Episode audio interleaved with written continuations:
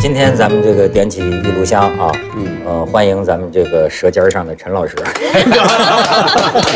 哎，感谢感谢，陈老师盼了你许久了，真是。真的是。对，因为在所有的爱好当中，吃是永远是神圣不可侵犯，所以哎，陈老师，我一见面我得跟你那个考核一个，嗯，就是我看过一些关于他的采访，那他说了一句很有哲理的话。但是因为我看的是文字，嗯，我不知这不同的读音有不同的意思，嗯，就他说过一句话，采访的时候就是说啊，其实啊，这个世界上最好吃的是人，所以我一直想问问，您说的是最好吃的是人，还是最好吃的是人？应应应该是最好吃的是人，那不更恐？因为因为这这是鲁迅先生说的那个，翻开几千年的文明史。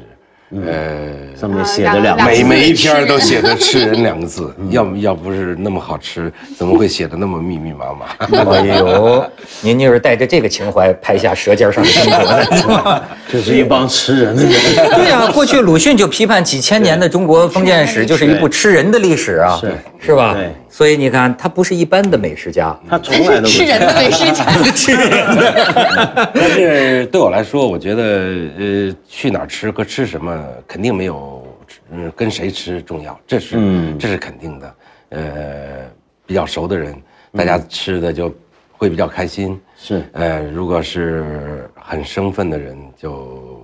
就会吃的非常非常紧张，那个菜就会变得不好吃。嗯，哎，后来我都已经开始提供这样的服务了。文道在北京请客，呃，他想在哪儿请，嗯，我帮他找厨师到这个地方去做。我跟你说，他厉害。嗯，这个我们真的是委托过这个小庆老师啊，跟我们说，哎，有一趟我记得那次是侯孝贤来，嗯，说侯孝贤来不能怠慢是吧？得好好招待一下。说，但是又不想去别的地方，就在我们公司里头弄个舒服的阳台，怎么样？没想到小青老师给我们请了个大国手来到会，哎，国国际级的，真的是真的是厉害。所以你说能交到这种朋友，对吧？这这生活太好了。那食食材也是就是自己带过来？呃，不是，他他他准备好，他们准备好，呃，两天就给我看菜单。对，嗯，哇，对，嗯，所以国宴级，所以所以所以今天我们得好好这个招待招待，但是我们也战战兢兢的，对吧？本来我是说，哎，小青老师来，嗯，你带点什么吃的吧，得，啊，但是人家小青老师还是行色匆匆，说给我弄瓶清酒可以吗？我给你带了一瓶清酒，然后呢，文道现在自个儿呢，这个这个文艺青年活不下去了，也开始 卖卖酒了，卖卖完了给文道就卖笑了。安利一下，给文道安利安利文道的红酒啊！对对对，来，你给大家倒啊，文道，来来来来，对对对，哎呀，咱们这个我我来给你倒清酒，我来给你倒清酒啊！咱们今天这个方舟，咱们两种酒啊混着喝，行吗？我没问题。对，把你放倒是我们的目的啊！放不倒 我，放倒别人。哎呀，这个我是听说这个小青老师啊，呃，在这个京城饭局里啊，非常的有名。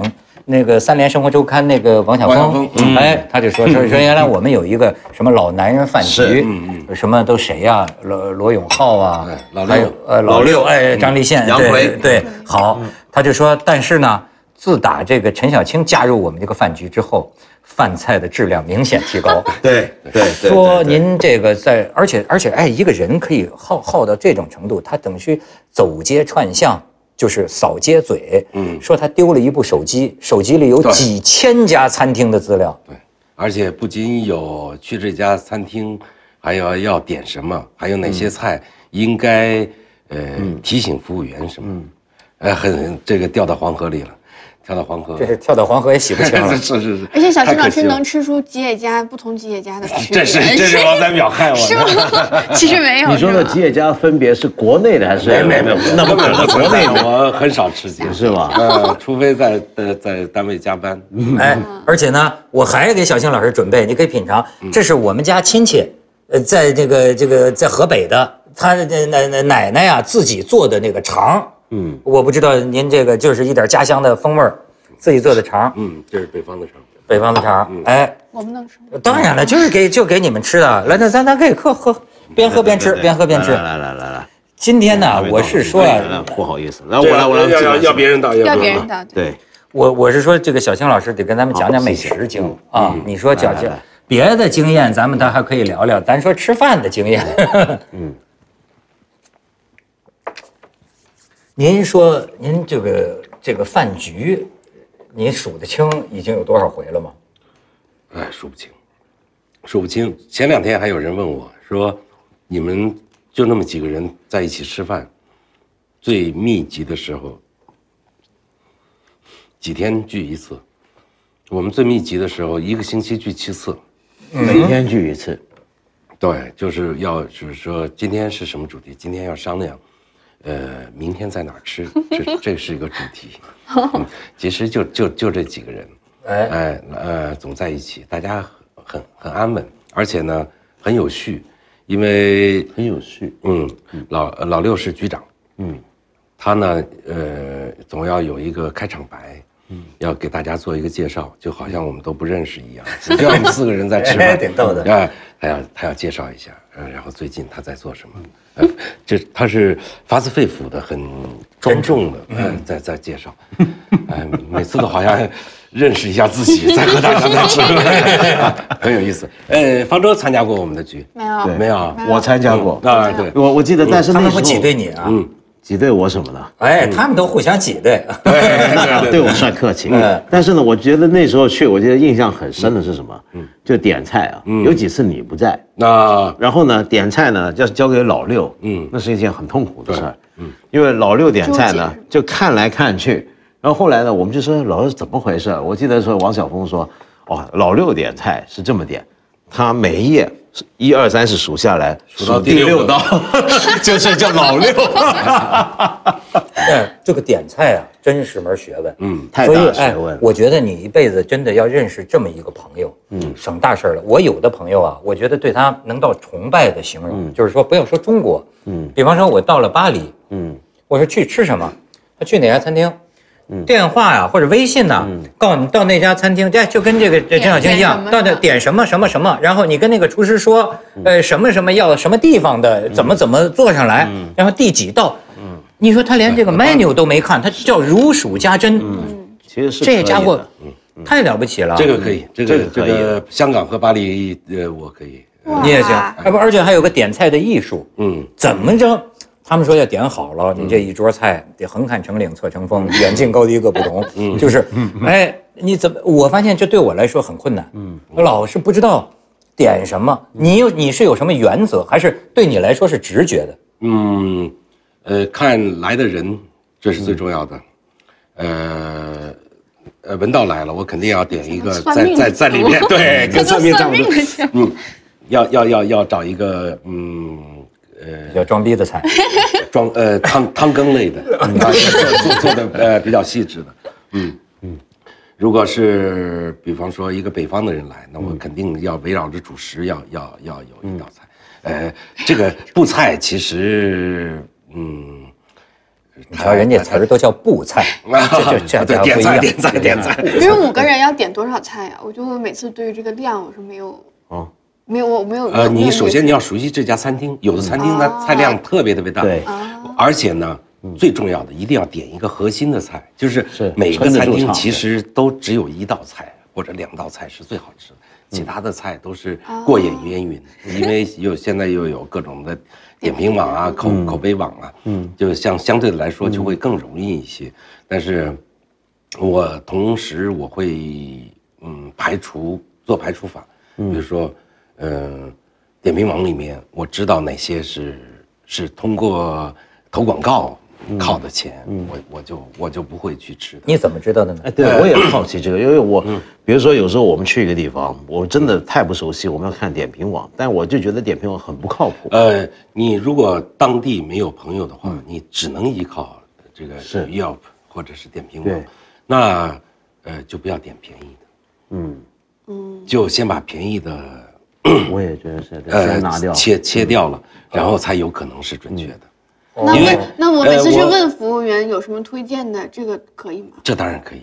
那但是这个前提也有是学问这个这个前提也是非常好的餐厅。对呃，他会有他会有一个职业的态度来帮你来点。对，那如果你去我们家餐厅，我们的服务员肯定跟跟你说，那你得点一个，呃，你随便跟你说一个，你一看，哦我操，这这这价格这么贵，肯定肯定是这样的，因为他要提成，啊，是。啊，他就嗯，他就会失去这种职业的范儿。嗯还有一种很奇怪，就是比如说在国外的餐厅，你也不要以为人家到了国外，人家就很专业，不是的。你问他说今天有什么好的，他推荐给你的是可能剩下没卖完的那个材料，要赶紧把它卖完。尤其海鲜，这个情况最明显。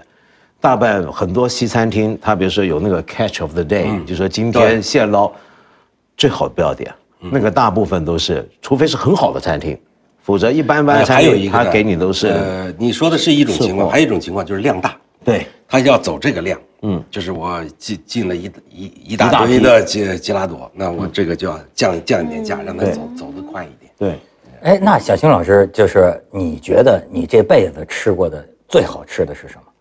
家里家里的菜。对，哎，方舟呢？你觉得呢？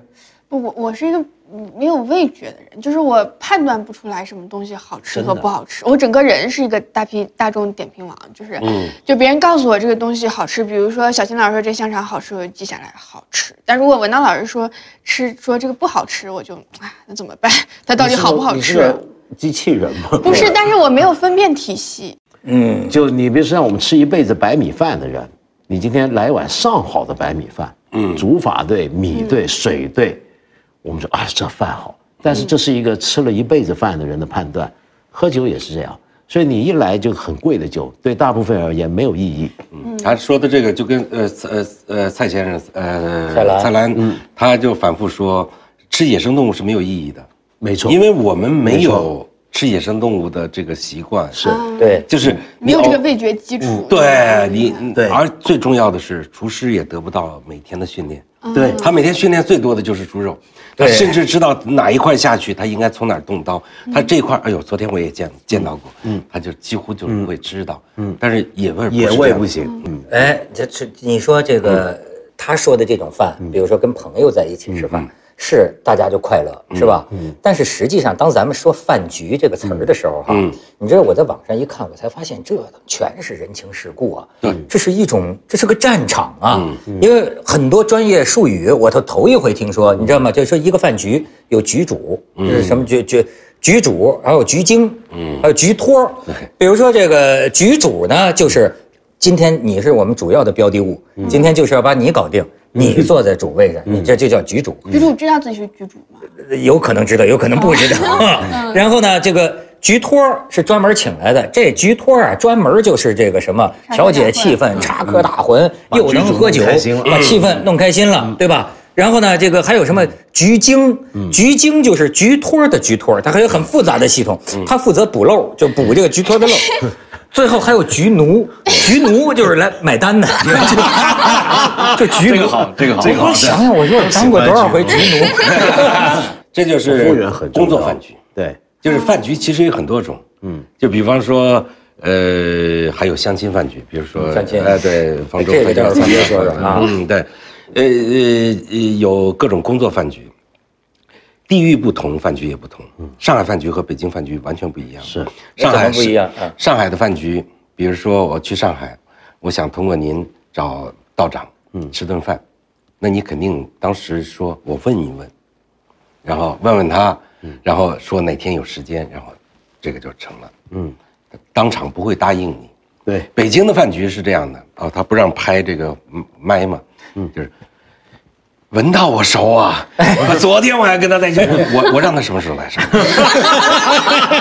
跟他说立，我就叫他立刻来，立刻来，你来吧来吧，对。来来来了，发现说哎我操，今天太不巧了。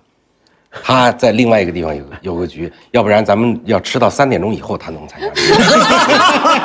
说他明天明天太像了。啊，第二天太像了。第二天发现还没来，说今天他大病了，确确实不能说说你还能再等一天吗？再等一天，我我我肯定给你约来。然后第三天往那一坐，说：“哎，梁文道多傻呀？你为什么要跟他去？” 这就这就是北京的。哎呀，这个这个这惟妙惟肖啊，惟妙惟肖了，太像了。哎，你这我还见过一种，就是呃，这么这么一饭局，经常就是有这个呃，你开始我没弄明白，然后我一拿起电话，那边就是也是一个半熟不熟的朋友是吧哈？文呐，在纽约呢。我说我没在纽约，我以为这是吧接这类电话，在纽约啊。哎，这这最近我认识一个特有才艺美女，哎，她可以上你节目啊。哎，你不是上次还让我给你推荐吗？喂，什么的，来，等你明天过来啊！你说我根本不知道他在说什么，我这你说什么？你说你就在我隔壁，就在我隔壁，对对，就在隔壁。表演性的，对对对对。然后就有时候就说，哎，你跟他说两句，你跟他说两句，第二个，哎，你好啊，行，那我来。我你就知道他那边骗姑娘呢，是吧？但是你觉得这东哎，你笑成这样干嘛？亲亲身经历是吧？遭遇过，亲身经历出来了，朋友现在知道老男人的厉害了。这没经历过，别特别好笑。我都遇过好几回，嗯，太多了这种事儿。你说你现在就男人一般都是给你买单的，对不对？呃，中国嘛都是这样。不不，我不喜欢让男生买单，所以一般都是我买单。就是我，因为我就是一般都是我点菜，然后点菜我说，对，然后我就说那因为我不喜欢让别人买单，我就说有这样的吗？对啊，然后我就说那我们猜价格，谁猜的价格准谁买单。然后因为我一般我点菜，所以我大概就猜价格，就我点。你们是成年人吗？还猜价格？就我不喜欢让对方买单嘛。对。你你知道我前一阵去日本，我说起来呢，也好像说是假的，但是呢，这个我身边就有日本的男的这个留学生，嗯，他就跟我讲，我很难理解，嗯，他说啊。他说日本的这个女孩子啊，他说一开始我也给闹晕了。嗯，他说我请她吃顿饭，就他说在他看来，你给他买了单呢，这是大件事儿，甚至这就表示啊，你要跟我这个处朋友的这个意思啊，你要给我买单了吗？对，我们俩这这不得了。然后呢，就说这日本这女的还真挺有意思，就说哎，你她觉得你请她吃顿饭，你买了单，她就心里也觉得她好像至少是跟你要往男女朋友方向发展。嗯，但是呢，你跟她发个微信呢，三天不回，嗯，发个信息三天不回，就或者说我说为什么他们三天不回啊？他说你看中国人这个谈恋爱啊，那咱咱这这个这这联联系的没完没了。他说日本这个女孩子啊，我你给她发个信息，她呢不但不回，就而且呢，你三天之后你再看她那个手机啊，那个未接未回信息，她没点开过。啊，他说，因为呢，我说为什么？他说他们就是哎，跟你见了一个面，嗯，然后呢，大部分时间还是自己待着，嗯，可能平常忙于工作，然后呢，就是他认为他要是当时点开了，嗯，他就答应了，是个负担，他就有义务，非非常要有义务去，哎呀，这是个怎么事儿？其实马上回应，我就觉得日本人是一种就有点拿着鸡毛当令箭，就他事儿看得特重，哎呦，就回，所以必须三天之后有空了，咵一个一个想好了就回。有的时候两口子约会了三四回，几个月间就结婚了。嗯嗯，哎，后来我说这可能吗？他正巧旁边有个日本女孩说：“你说你是不是这样？”这日本女孩说：“哎，哎是这样啊。”说为什么当天不回呢？她说好像我们就不会觉得马上就要这么回应，就很郑重的对，因为因为他们觉得呃回答人家一件事儿是要很慎重的一件事儿，嗯，所以平常他们答话都特别喜欢就是很轻松的，就比如说。呃，很随便，就比如说，呃，你问他这个有什么意见，他们说，呃，看来不坏，但这个意思其实就是不太好，不太好，就先拖着再说。嗯但你说到请女孩吃饭，我觉得还不如跟欧洲那些有时候更麻烦。就中国人，但是在在中国，我觉得没有饭局解决不了的事情。解决不了的话，就两顿饭局。哎，对，基本上这样的，尤其是这个相亲这个这这种事情，基本上。到饭桌上，基本上必然搞定，哎，就就基本上不，起码能混得非常非常熟悉。嗯，呃，我我我做过很多次这样的红娘，呃，其实这是，呃，成成功率还不不是特别高，不是特别高，但是他们肯肯定会有有交往，不会像日本那么，嗯。嗯，呃，但是也有人就是他比较谨慎，比如说你全永贤叔叔，嗯，写悬崖的那个那个编剧。我给他介绍过很多次，他太爱喝酒了，嗯，就是到到了，比如说我们接着换一个地方，我们要接着再喝一点，然后你呢，把姑娘送回去。不不不，我我呢，你们去哪喝去？不叫到我，我跟你们再喝。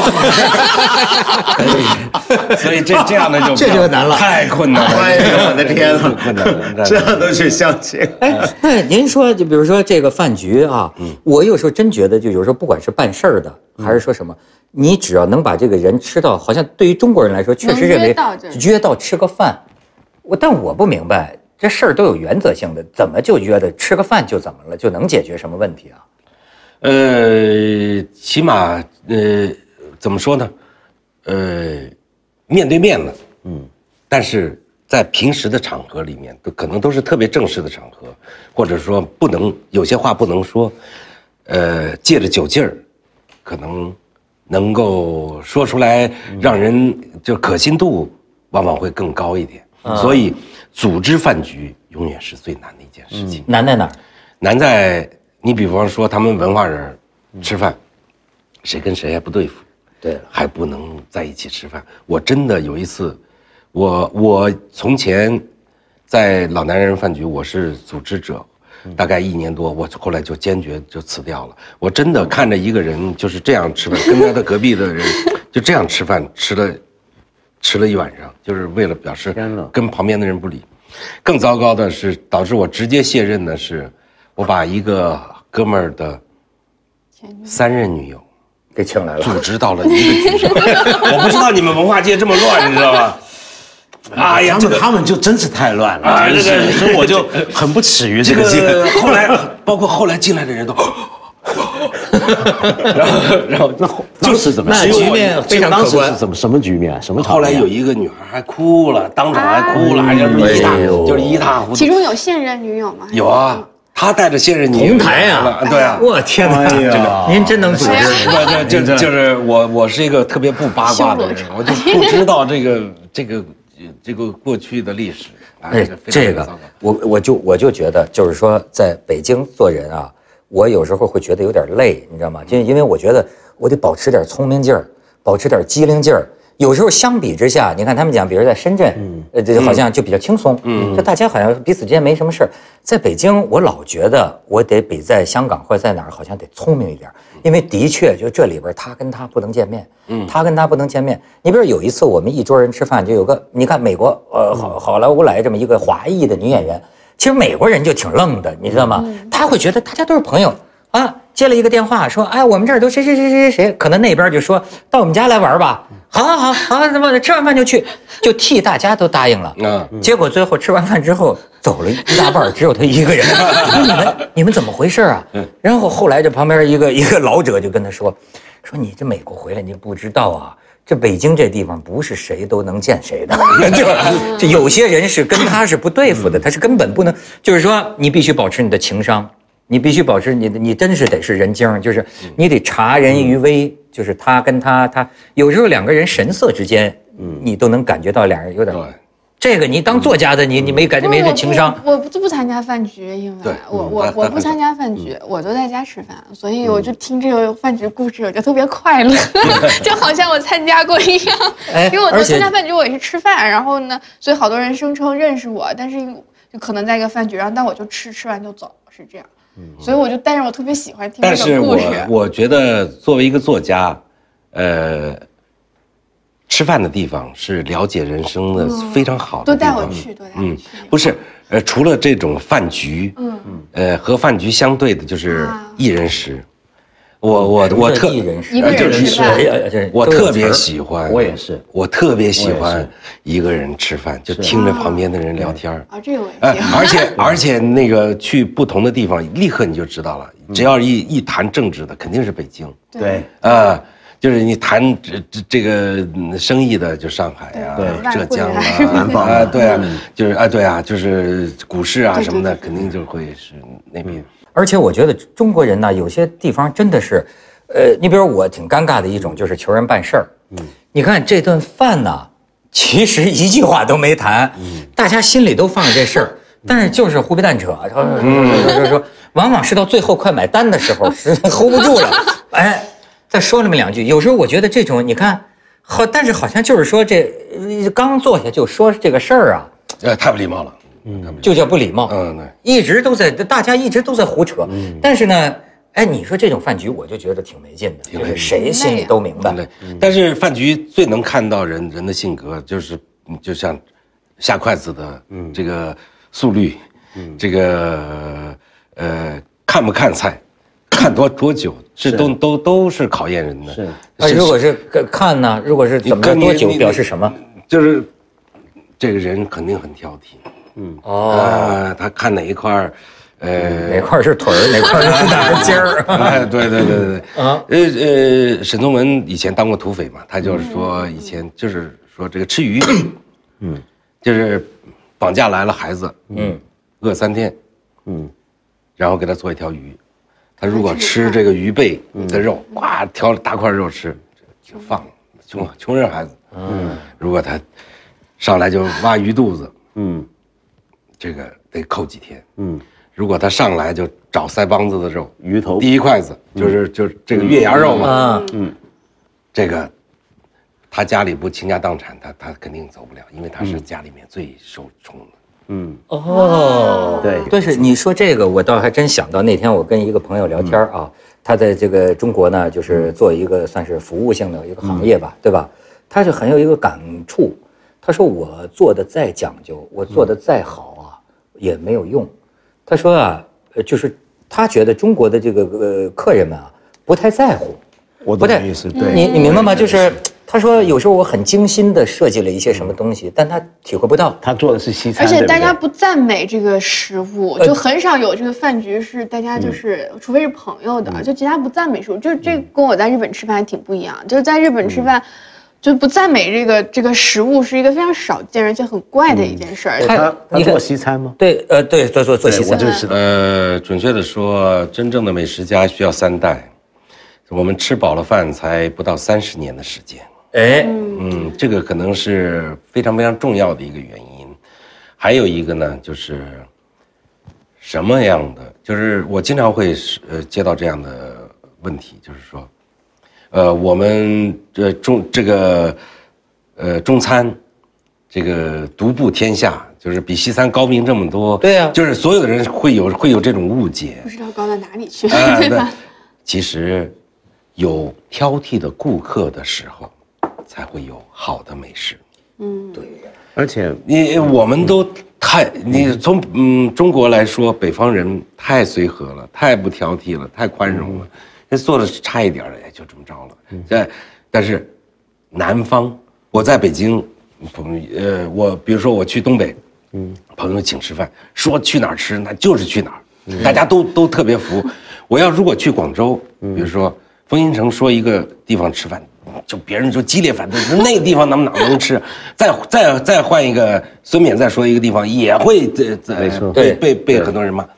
就是你就觉得广广广东人特别特别幸福，他有太多的选择，每个人都有自己的胃口，就像一个少妇站在六柜子嗯 那个衣服前面，琳琅满目。嗯就没衣服穿，就这就这种幸福感，哎呀，这个，所以你你就看，呃，呃美食在广州，嗯，它不是说食在北京，嗯，其实北京是那么嗯这么多人汇流的一个地方，嗯就是它跟食客挑剔不挑剔没有太大的关系。而且还有一个原因就是，我觉得每我们几个国家不同文化对吃的有时候的态度不太一样。比如说，我刚才之前提到，为什么我有一个朋友他要办那种三星米其林嗯美食团会失败？我觉得，嗯，那原因很简单，因为比如说他他自己也觉得很难堪，比如说他花了很大力气在什么巴黎、西班牙订的都是最顶尖、很难订的那种，就就可能一年前要订好位，然后排满了，一天一个，一天一个。然后每天去那团人就咿哩哈啦大吵大闹，然后觉得特没礼貌。这个就先不说，主要就是客人们也都不满意，嗯，就是菜上的这么慢，我，一顿饭吃个四五个钟头，然后还不让闹，怎么样？然后也没吃好，主要是觉得不好吃。对，那后来所有人都不高兴，餐厅不高兴，客人也不高兴。后来我刚才总结分析什么原因，有一个很重要的原因，就是我们中国人现在吃饭啊，呃呃，整个吃饭的态度跟方法和你刚才说的日本和欧美不太一样的地方在哪？就比如说我们饭局一桌，我们围着桌坐，菜都摆在这儿，我们下筷子，我们是整个状态是随我们的性的。对，比如说我现在，不说的话先放在筷子，叭叭叭叭聊聊，哎，吃两口，嗯，随时夹。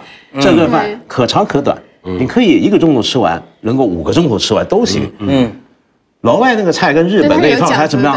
他一道一道来，你不能这么说。我放下筷子，对，然后我去隔壁，哎，这个就哎小心，来，这个在中国是最激动吗？我刚去那个石家庄那个，我老家嘛，对呀，说搞成人。基本上是说你坐一下啊，我旁边有几个朋友，我这边就回来就是就 就这样子吗？那你说说看，那人家人家人家十几道菜一道一道来，那怎么等？怎么办？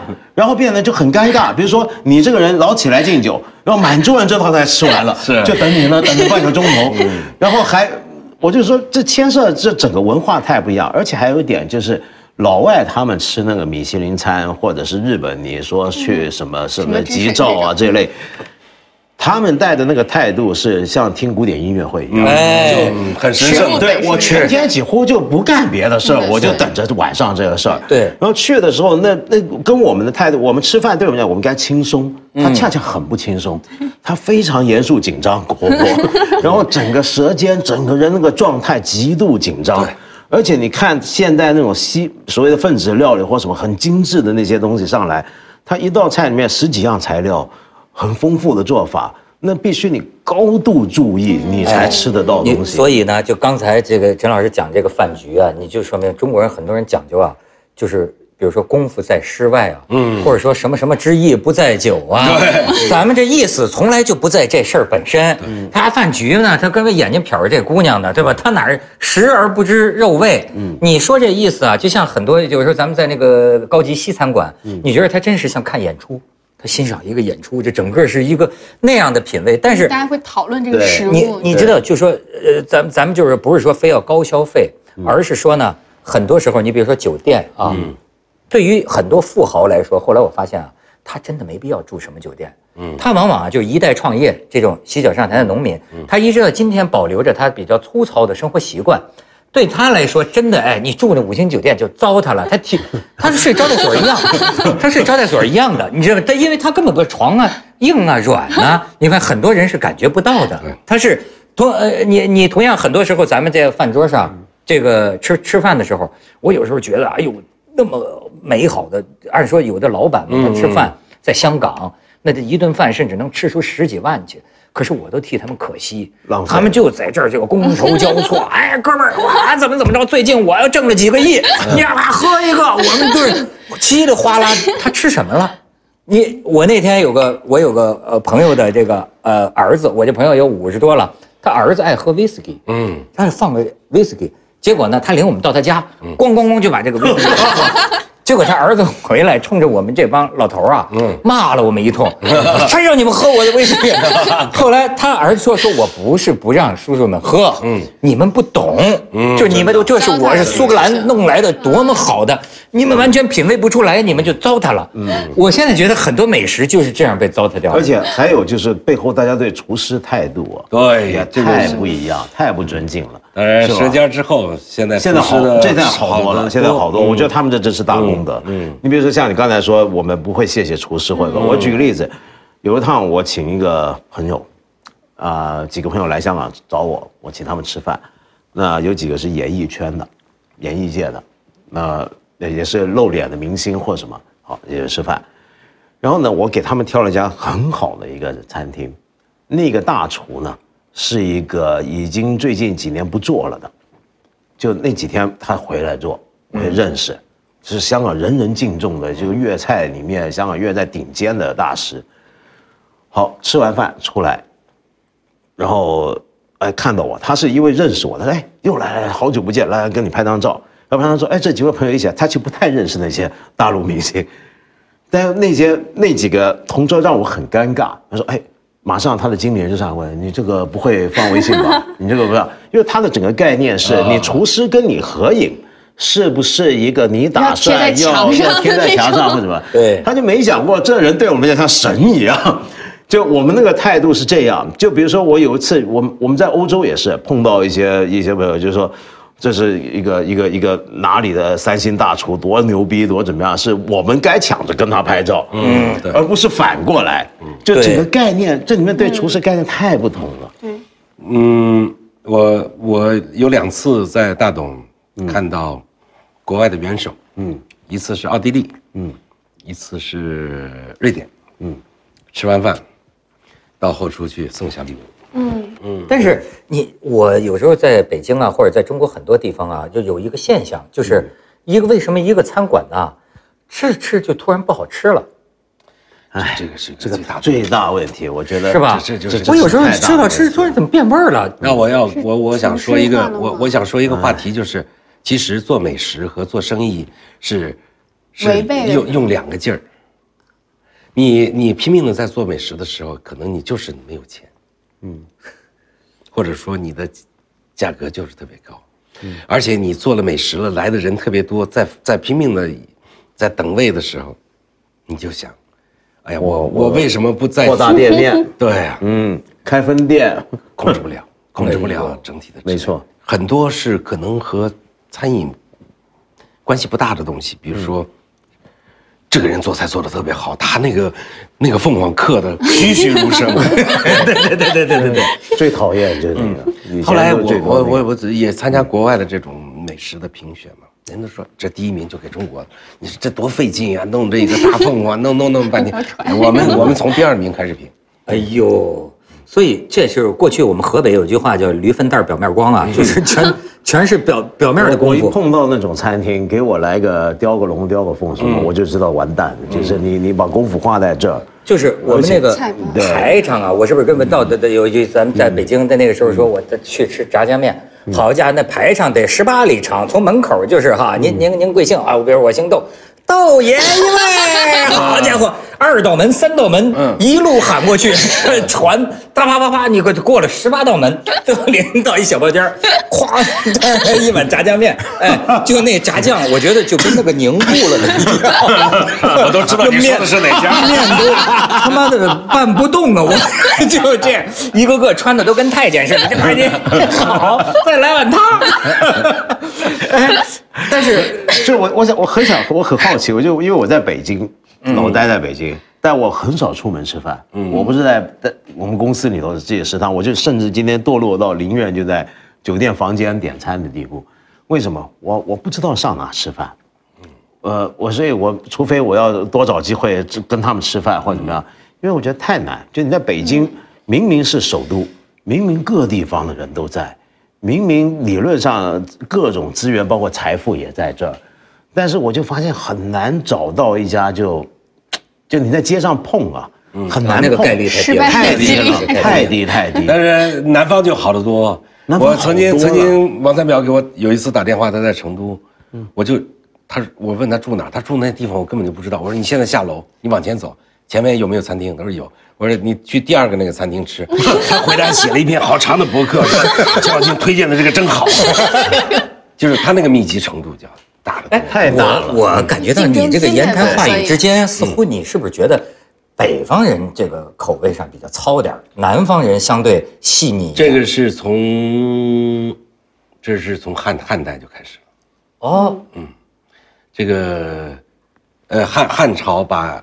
都城建到了长安，但是你你看汉朝的，呃葛剑雄老师做的那这个人口图，你就知道南方人口多了，GDP 在哪儿？在在长江中下游地区，这是没有办法的，因为，呃，一年一熟，就是从就是美食和农耕文明，对离不开，那一年一熟和两两年三熟和一年两熟，它确实是差了太多的成色。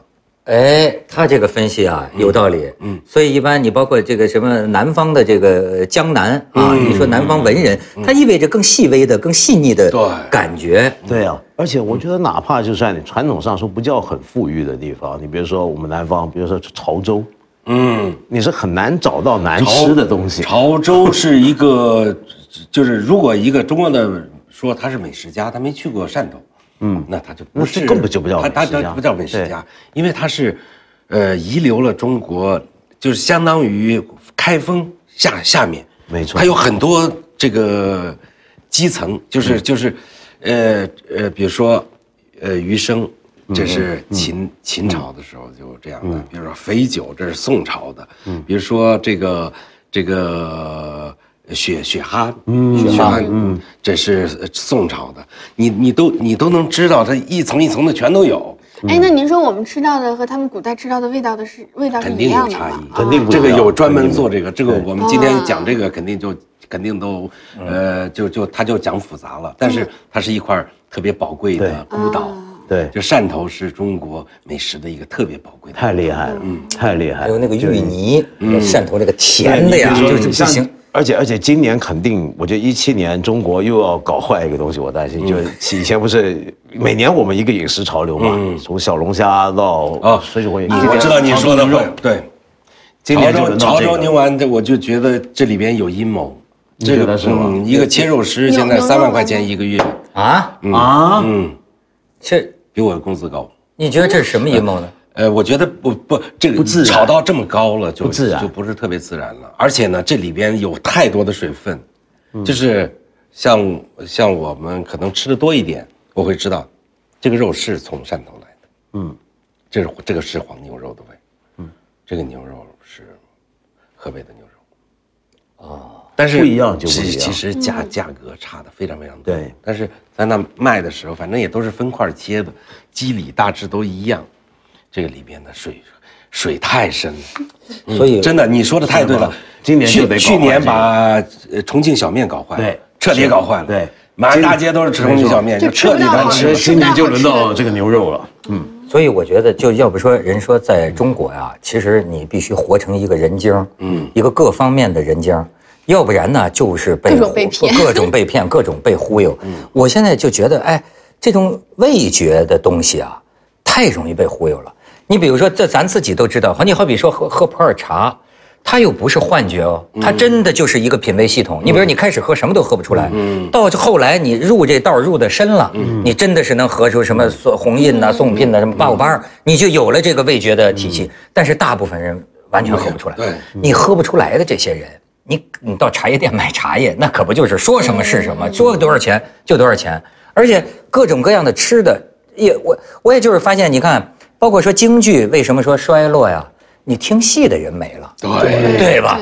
你听不出来叫好，你都不知道好在哪儿，那这个就完了。所以我就现在就觉得你这个饮食之道啊，这也真的是最近我好几个朋友做这个行业的，我觉得很就是怎么说呢，就是很感慨，是不是中国现在各行各业都是这样？就是说，将来咱是不是就是一个劣币驱逐良币的国家？我过去以为认真做事儿，做到最好，每一个细节都渗透出你的心意。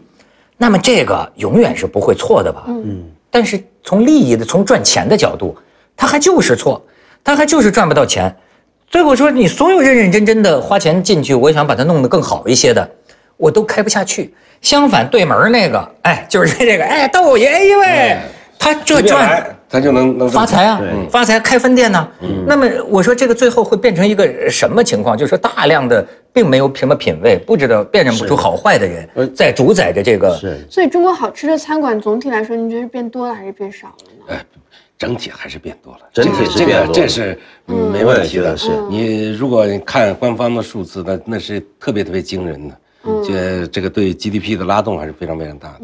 还有一个呢，就是呃永远都不要担心，总有高手在民间。嗯，哎，就是我嗯不管去哪儿，我每次都能吃到特别惊喜的东西。我就只呃呃，前两天广州电视节，我就在番禺吃了一家猪杂粥。嗯，所有的人就是一个破烂的街道旁边，一百人，就是有一百人，嗯，大家都是桌子空空的，就在那儿等。那边有猪杂，有猪杂，有粥。我是从十点钟等到了十二点半，猪杂了，新鲜的猪杂来了，哦，人去抢。那个是什么？您能描述描述吗？哎，这个太血腥了，我觉得，就是我可以这么说，那个猪大肠来的鲜的猪大肠还这样，我的天哪！嗯，真新鲜。它它它它它那个嗯太美味了，那真是无敌的美味。嗯，你这个不禁让我想起，有人又说中国人是不是世界上最残忍的民族？是是不？但是这个他早晚是也要吃，那不是新鲜的吃，牛肉也是这样。对啊，对啊，那你日本前店后厂，对啊，那那他杀完马上来是温体，国外的呃对肉的尊重是排酸，对，嗯，中国人对肉的尊重是保保鲜，就是就是就是一定要新鲜。哎呀，这个这个都是。呃，如果我们说呃这个残忍不残忍，这个确实是，但是恰恰是吃猪下水的人是最节俭的人。没错，你不浪费，哎哎，不浪费嘛，你你把它所有的吃完，我觉得这是对的态度。全世界都一样的，你去里昂这个世界下水中心，对吧？没错，去日本，呃，都都有非常好吃的下水。而且我听您讲的，这都是上山下乡，就是好的东西都在民间。真的，而不是大城市的餐馆。哎呀，你你你想一想，这个店面的费用有多贵？嗯，哎呦，他让你存活不下去。嗯，你真的，你到了这种，嗯，我我还是说一个肥肠的故事，就是，呃，地震的时候，嗯，我呃我去往青川送资那个物资，路断了，只好在那等。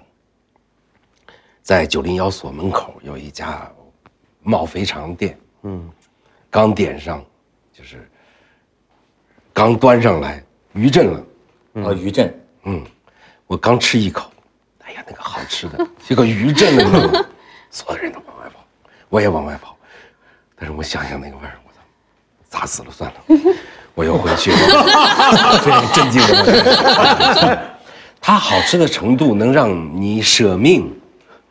就是最美味的、最极致的美味，肯定藏在深山老林里。好在这些年，大家都喜欢上山下乡，都喜欢去旅游自驾，总能找到。我我就是说，呃，如果您不相信，您下次再去杭州，你去一个叫开化的县，就是钱钱塘江的源头。嗯嗯，在那个半山腰上有一个途中饭店。嗯，你你都不用点菜，你说随便给我来两个菜。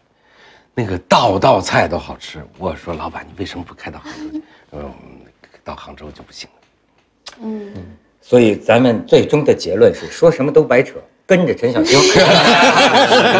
但是跟着他可能得地震余震都不吃。过去说死了都要爱，我看他是死了都要吃。哎，您真是此道中人。这 个这个。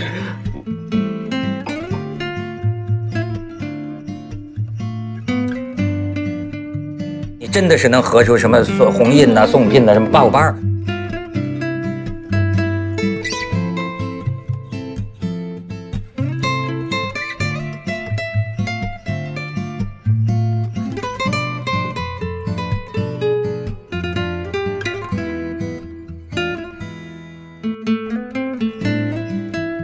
你看汉朝的，呃，葛剑雄老师做的那这个人口图。